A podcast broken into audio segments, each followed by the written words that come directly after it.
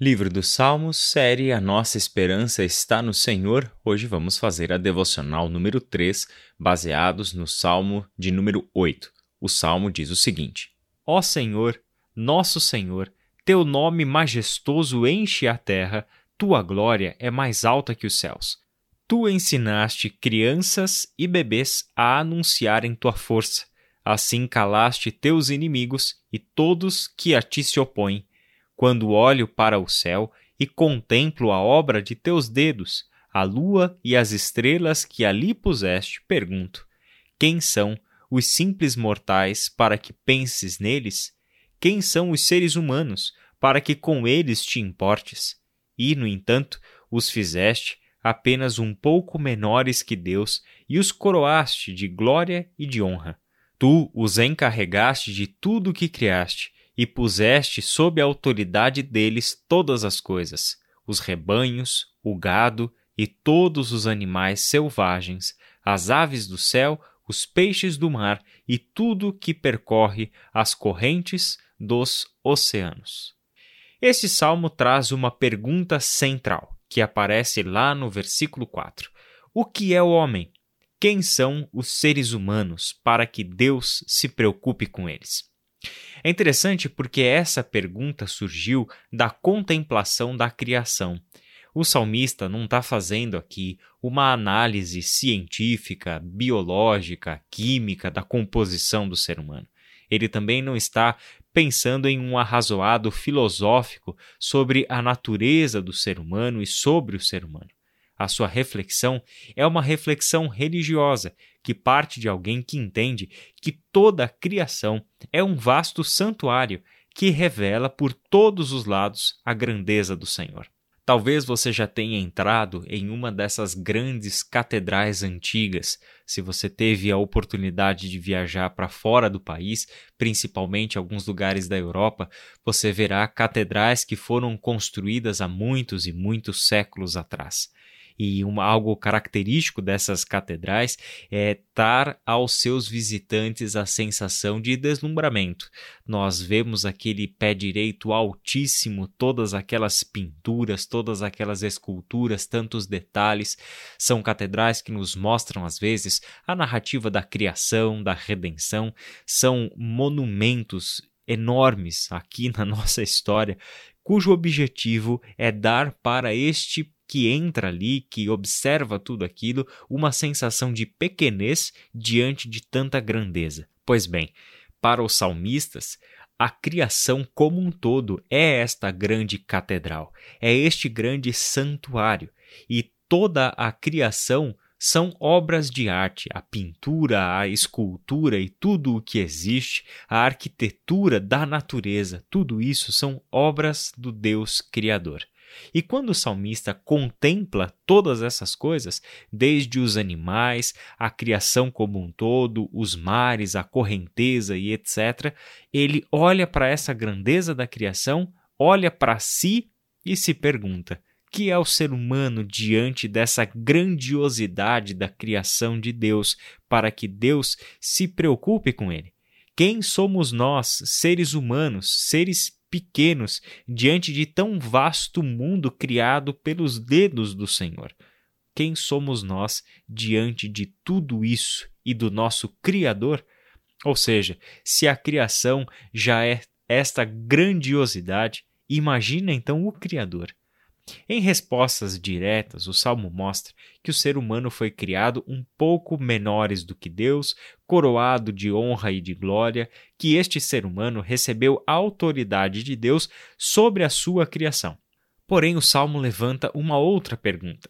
Ao olharmos para nós mesmos e para os demais seres humanos, será que nós realmente enxergamos isso? Ou seja, Será que na nossa experiência humana, na história, no nosso ao redor, conseguimos perceber o ser humano do jeito que está sendo descrito o ser humano no Salmo 8? Pouco menores do que Deus? Seres coroados de honra e de glória, seres que receberam autoridade sobre a criação de Deus, e interessante, para cuidar da criação de Deus pois a criação permanece sendo de Deus. O ser humano recebe uma incumbência, uma tarefa, ele é responsabilizado por preservar, por cultivar, por cuidar daquilo que pertence a Deus, que é a criação. Só que aí vem o ponto controverso. Se observarmos a humanidade como um todo, os seus feitos, suas realizações e a maneira como a comunidade humana tem lidado com a criação, o louvor que ela constantemente dedica ao Senhor ou deixa de dedicar, talvez nós chegaremos à conclusão de que nós, seres humanos, estamos muito mais próximos de ser um pouco menores do que Deus ou estaríamos apenas sendo um pouco acima das feras selvagens. Parece que o salmo, então, trabalha com um ideal de ser humano criado por Deus.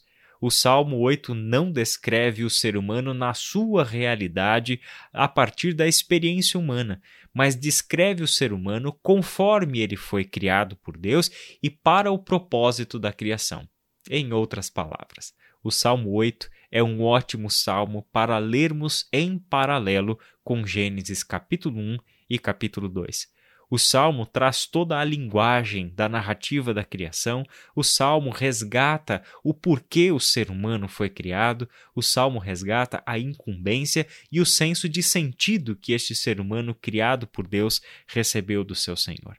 O salmo, então, trabalha com este ideal de ser humano e é justamente por isso que o texto de Hebreus, capítulo 2, do verso 5 até o verso 10 é decisivo sobre como nós cristãos devemos entender o Salmo 8.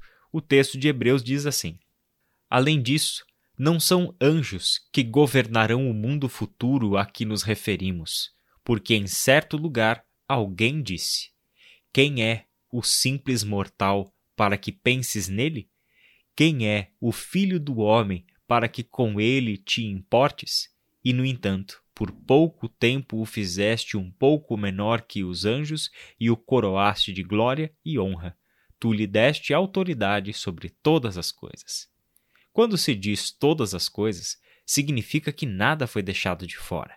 É verdade que ainda não vimos tudo ser submetido à sua autoridade. Contudo, vemos Jesus, que por pouco tempo foi feito um pouco menor que os anjos, e que, por ter sofrido a morte, agora está coroado de glória e honra. Sim, pela graça de Deus, Jesus experimentou a morte por todos.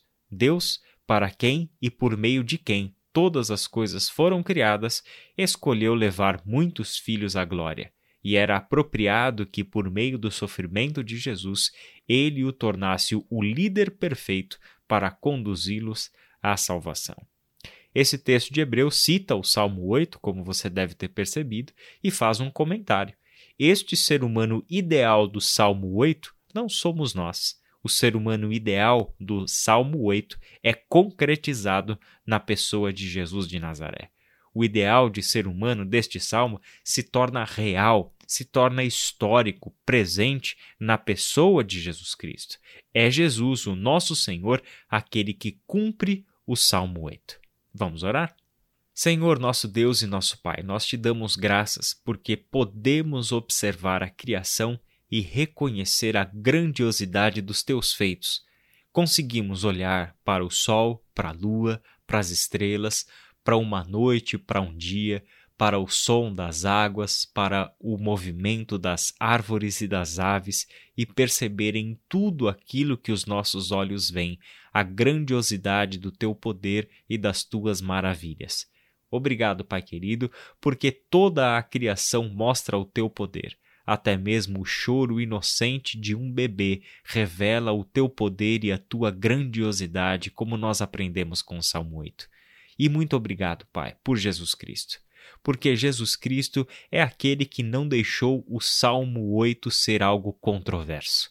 Certamente olhamos para os nossos feitos como seres humanos e vemos que estamos muito longe do ideal de ser humano que nós podemos e devemos ser de acordo com a tua criação e de acordo com aquilo que o Salmo 8 mostrou para nós mas Jesus Cristo é aquele que de fato recebeu autoridade e governa sobre todas as coisas. É Ele quem nos ensina novamente a sermos seres humanos como o Senhor planejou, e é por meio do seu sacrifício que recebemos o poder para sermos como o Senhor planejou, pois o Senhor nos concedeu o seu Espírito.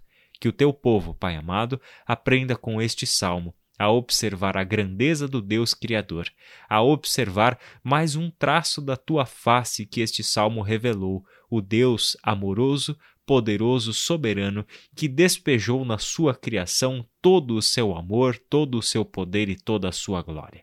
Que os nossos olhos aprendam a contemplar e ler a tua criação como uma fonte profunda do teu conhecimento. Em nome de Jesus. Amém.